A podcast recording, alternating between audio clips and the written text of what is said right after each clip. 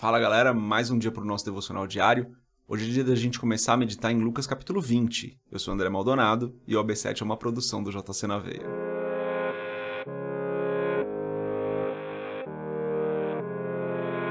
Lucas capítulo 20, a partir do versículo 1, diz o seguinte: Certo dia, quando Jesus estava ensinando o povo no templo e pregando as boas novas, chegaram-se a ele os chefes dos sacerdotes juntamente com os mestres da lei e os líderes religiosos. E lhe perguntaram: Com que autoridade estás fazendo essas coisas? Quem te deu essa autoridade? Ele respondeu: Eu também lhes farei uma pergunta. Digam-me: o batismo de João era do céu ou dos homens? Eles discutiam entre si, dizendo: Se dissermos do céu, ele perguntará: Então por que vocês não creram nele? Mas se dissermos dos homens, todo o povo nos apedrejará porque convencidos estão de que João era um profeta. Assim responderam: Não sabemos de onde era. Disse então Jesus: Tampouco lhes direi com que autoridade estou fazendo estas coisas. Até aqui, até o versículo 8, vamos curvar nossas cabeças, fazer uma oração. Pai, em nome de Jesus, eu te agradeço por mais um dia, te agradeço porque a tua graça continua conosco, está sempre conosco e sempre estará. Peço em nome de Jesus que o Senhor nos ensine em todo o tempo através da tua palavra. Que o Senhor perdoe os nossos pecados. Nós entregamos nosso dia totalmente a ti, Senhor. Eu peço em nome de Jesus que o Senhor nos abençoe hoje, que o Senhor nos dê sabedoria, que a tua graça esteja sobre as nossas vidas, de maneira que tudo que nós façamos esteja alinhado com a tua vontade. Ajuda-nos a glorificar o teu nome hoje em tudo que nós fazemos, Pai. Em nome de Jesus eu peço que o teu Espírito continue nos guiando nas tuas verdades, continue falando conosco e nos direcionando, em nome de Jesus. Amém. Galera, esse capítulo aqui tem algumas coisas muito importantes.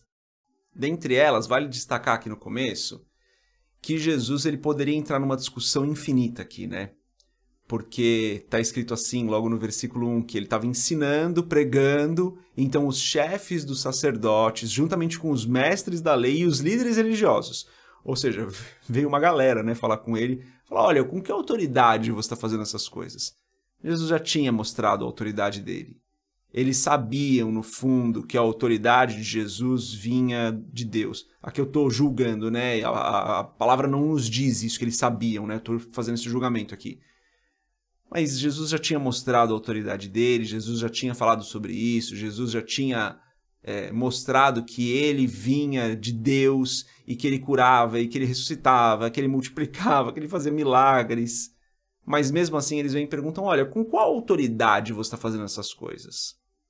Se Jesus tentasse responder isso, na minha opinião, seria uma discussão infinita. Eles ficariam ali falando sobre isso porque aquelas pessoas não queriam crer. Aquelas pessoas estavam procurando um motivo para falar que Jesus não era o Cristo, não era o Messias. Então, eles já tinham tomado a decisão de não crer. E daí Jesus então dá uma resposta que encerra ali a discussão, né? E muitas vezes a gente acaba entrando nessas discussões infinitas em várias áreas da nossa vida. Às vezes a gente entra nessa, nessas discussões com pessoas que não querem crer em Deus. E a gente fica tentando provar que Deus é bom ou que Deus existe ou que a igreja é um lugar de amor. Algumas pessoas simplesmente não querem crer, não é a hora delas crerem. E esses nossos argumentos não vão fazer diferença nenhuma. Cristo nos dá esse exemplo encerrando ali a discussão. A gente precisa entender que em alguns momentos o melhor que a gente pode fazer pelas pessoas é orar e dar um bom exemplo, amando essas pessoas. Cristo não deixou de amar essas pessoas, ele fala palavras duras, mas palavras em amor. Mas ele não deixou de amar. A questão é que um argumento lógico não faria diferença para eles. E às vezes a gente se pega nesse momento, né, de tentar com a lógica provar para as pessoas o nosso ponto em relação ao Senhor, em relação a Cristo, em relação à igreja. Não é um argumento lógico que vai convencer aquelas pessoas que não querem ser convencidas. É a nossa oração, é o nosso joelho no chão, é o nosso exemplo cristão, é o nosso bom testemunho, é a nossa unidade como igreja. É isso que vai convencer. A palavra nos diz isso. A nossa unidade como igreja vai convencer, não os nossos argumentos lógicos. Então, a meditação de hoje é que a gente tenha sabedoria dada por Deus, guiada pelo Espírito Santo, de quando a gente tem que argumentar, de quando a gente tem que dar um passo para trás e simplesmente amar as pessoas, e de que em todo momento a gente precisa orar e interceder por aqueles que ainda não entenderam que Cristo é a nossa salvação, que Deus é o nosso Senhor.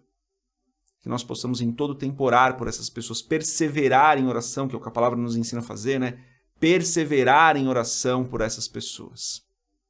Essa meditação de hoje é uma meditação simples, de um texto tão importante como esse. Que nós perseveremos em oração, que nós amemos as pessoas, que nós tenhamos um bom testemunho diante delas e saibamos com muita sabedoria quando argumentar e quando simplesmente amar as pessoas.